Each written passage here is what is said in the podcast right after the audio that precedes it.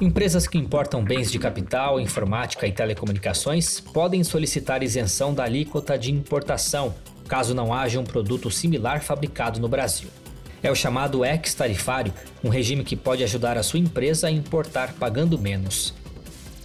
Para entender como funciona essa prática, nós conversamos com o engenheiro Roberto Raia, ele que é especialista em classificação fiscal de mercadorias e parceiro do ex-tarifário Fecomércio Internacional.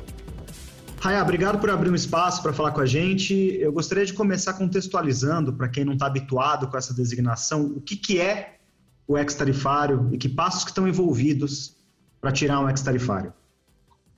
Fernando, inicialmente eu que agradeço essa oportunidade de estar falando aqui na FEComércio e poder esclarecer um pouco sobre o ex-tarifário, que realmente tem grandes aplicações tanto na indústria quanto no comércio. O que você vê inicialmente, o regime de ex-tarifário, o que, ele consiste? É numa redução temporária do imposto de importação de bens de capital e bens de informática e telecomunicações. Um dos detalhes que você tem que imaginar é que quando você fala bens de capital e bens de informática e telecomunicações, significa que na tarifa externa comum, onde você encontra o código tarifário NCM, vai ter que estar grafado na tarifa, ter uma indicação que vai estar BK, bens de capital, ou BIT, bens de informática e telecomunicações. Para é, quem, por exemplo, faz importação do maquinário nessa classificação fiscal, ele consegue uma redução no imposto de importação, que normalmente é 14%, e reduz para 0%. E quais são as premissas para essa requisição, uh, Raya? O que você tem que pensar em premissa, que é, o, que é o fator primordial, além de você ter essas informações de BIT e IBK, é que não tenha fabricação nacional. Então, assim, o governo, o governo lhe permite você utilizar o ex-tarifário, mas quando você tem todo o processo para você enviar a documentação, ele sempre analisa se tem fabricante nacional. Então, o que a empresa deve fazer inicialmente é: eu tenho um produto. Primeiro passo, ele é BIT ou BK? É, ok. Vamos para o próximo passo. Tem fabricante nacional? Não, não tem. Então, seu produto é elegível para que entre com o processo de ex-tarifário. E como garantir que a mercadoria não tem um substituto nacional? Atualmente, a garantia da existência de um substituto ou de uma mercadoria nacional, o próprio governo, o que, que ele faz? Quando ele recepciona a sua documentação, ele já faz uma análise prévia e ele entende que pode ir para o próximo step, ele publica na web para que fique disponível para todos os fabricantes nacionais algumas características técnicas da sua mercadoria, que a gente chama o texto do ex-tarifário. Essa publicação fica por 30 dias na internet. Então, se houver algum fabricante nacional daquela mercadoria, ele irá se manifestar. Se não houve manifestação, significa que não tem nenhum fabricante nacional. Em relação aos prazos, quanto tempo demora, em média, tirar um ex-tarifário e quais são as principais etapas envolvidas? Hoje, se você imaginar, o tempo mínimo é de 90 dias. Apesar da gente ter uma legislação que fala em torno de 40, 43 dias, mas a empresa tem que levar como referência um mínimo de 90 dias. As principais etapas do ex-tarifário é a elaboração do pleito, que aí existe um, um, laudo técnico que você coloca junto com esse pleito para de, determinar as características da máquina, especificações técnicas. Isso é enviado para o governo, a secretaria faz a análise, ela dando o ok, é enviado para consulta pública, que fica esse período de 30 dias, analisando toda essa parte da, da se existe fabricante nacional ou não, a, sendo aprovado, ele vai para uma última reunião, que é a reunião da CAMEC. Existem outras secretarias e outros órgãos que também vão analisar a questão da publicação do ex-tarifário, mas em torno de 90 dias. Perfeito. E quanto tempo dura essa, esse benefício do ex-tarifário, essa redução de imposto? A redução de imposto em Minas Gerais são dois anos, porque é, é uma redução de impostos temporários, podendo ser prorrogado. Então, normalmente, se você já tem a publicação do ex-tarifário, eu indico sempre começar um processo de, de renovação do ex-tarifário seis meses antes.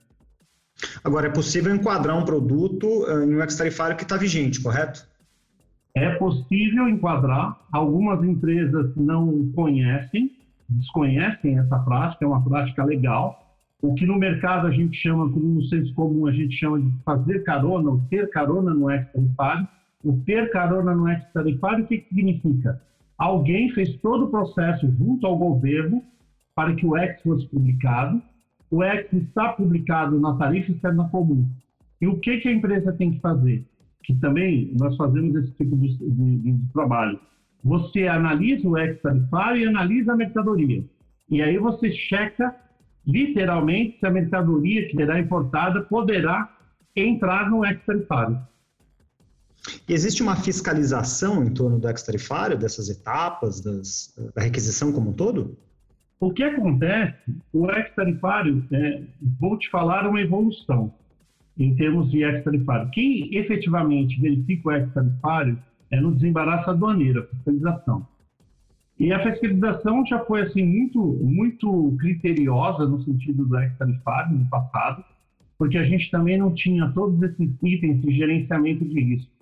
Então, o que acontece? Hoje, muitos ex-tarifários, que você existe os canais de desembaraço aduaneiro, esses canais atualmente você tem o verde, o amarelo, o vermelho e o cinza. Quando você a mercadoria está no canal amarelo, ela é liberada automaticamente. Então tem muitas situações que o ex-tarifário é liberado no canal verde. Mas isso não indica que você não possa ter uma revisão fiscal ou alguém da própria alfândega venha verificar se você usou o X adequadamente. Por isso é muito interessante você se certificar que o X que você está utilizando, se você não foi a empresa que fez o pleito do X tarifário, é você ter certeza que sua máquina está enquadrada naquele X tarifário através de um laudo técnico. Uhum. Até porque a desatenção em algum dos processos pode gerar um passivo para a empresa. Isso pode gerar um passivo, porque a gente até brinca, né? Que quando você desembaraça uma mercadoria, ainda tem cinco anos pela frente.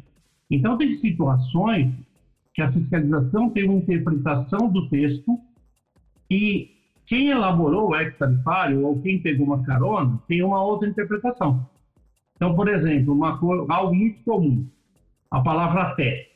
Então, eu vou falar, se você tiver uma máquina impressora de até 2 mil páginas por minuto, a interpretação que tem que ser dada é que a sua máquina ela tem que ter capacidade técnica até duas mil páginas por minuto.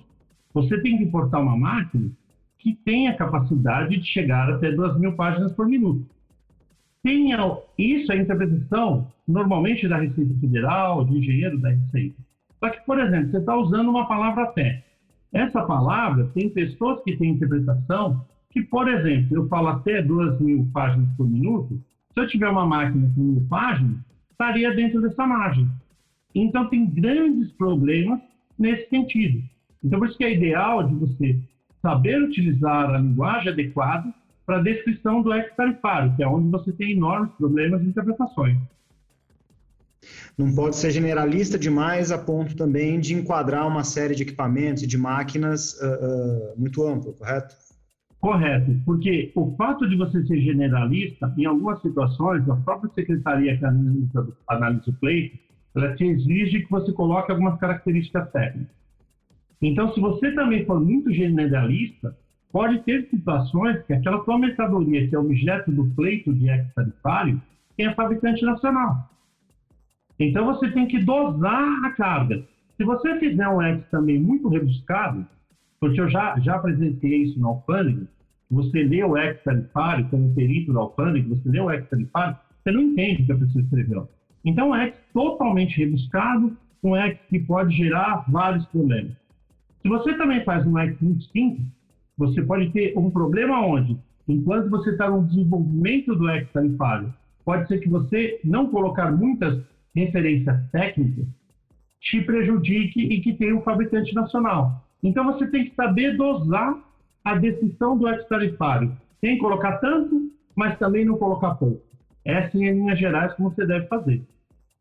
E Roberto, que tipo de empresas que são elegíveis a tirar um ex-tarifário e que tipos de equipamentos podem ser enquadrados?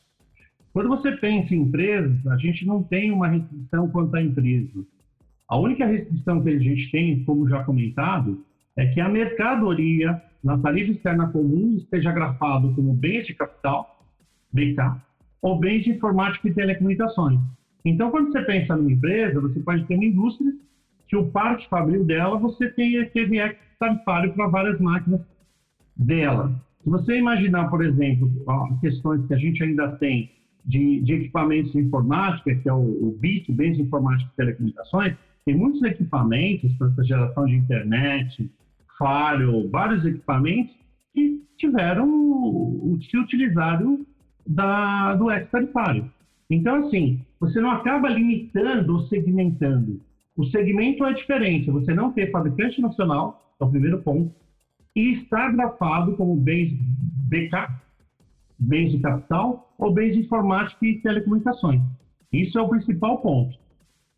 E Raya, existem empresas que não se utilizam do ex-tarifário, poderiam estar utilizando? Existe uma margem não aproveitada é, dessa prática? Acaba existindo, porque muitas empresas eles ficam com receio de usar o ex-tarifário e não fazer um ex-tarifário adequado. E a empresa fica com receio da utilização.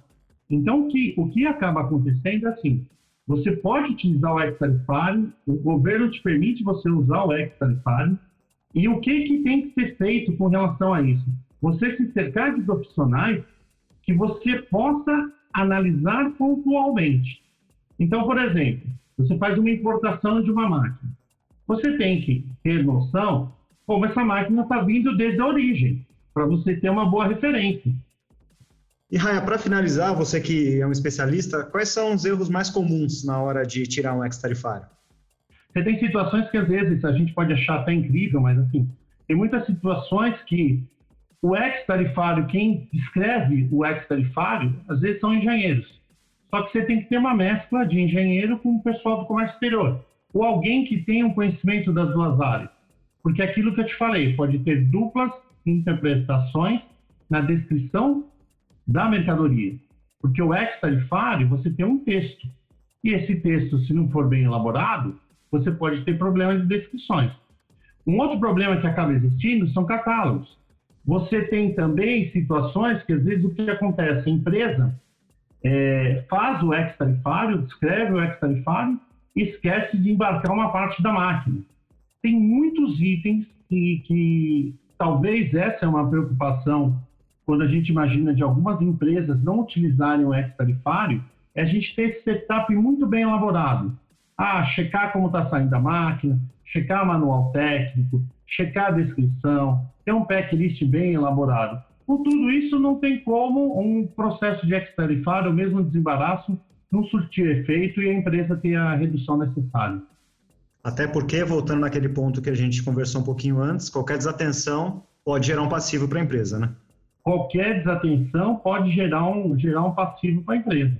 E quando você elabora o ex-tarifário, o ideal é você circular por algumas pessoas, inclusive leia o texto, não precisa ser engenheiro, mas às vezes você tem alguém de técnica, alguém de comércio, que possa ler o texto e falar o que, que você está entendendo aqui. Porque assim, olha como que é algo que você tem que ter em mente. Se você elabora um texto rebuscado, você tem que pensar que na outra ponta, quem está lendo o teu texto é um fiscal da Receita. E o fiscal da Receita, a formação dele pode ser de engenharia a nutricionista. Então, sempre quando você consegue fazer um texto numa, numa mediana que fique fácil de entender, ficará fácil do fiscal também ter a interpretação dele e liberar sua máquina. Isso que é importante. Esse foi o podcast da Ficomércio São Paulo com o Roberto Raia. Ele é engenheiro, especialista em classificação fiscal de mercadorias e parceiro do ex-tarifário Ficomércio Internacional. Esse é um serviço de análise e consultoria completas que acompanha o seu pedido até a hora da aprovação. Tudo para evitar erros, multas e prejuízos. Como a gente viu, são muitos os detalhes, é preciso ficar atento. O link para mais informações você encontra aqui na descrição. Eu sou Guilherme Baroli, a entrevista deste episódio foi do Fernando Saco, a gravação e edição do estúdio Johnny Days. Obrigado pela companhia e até a próxima!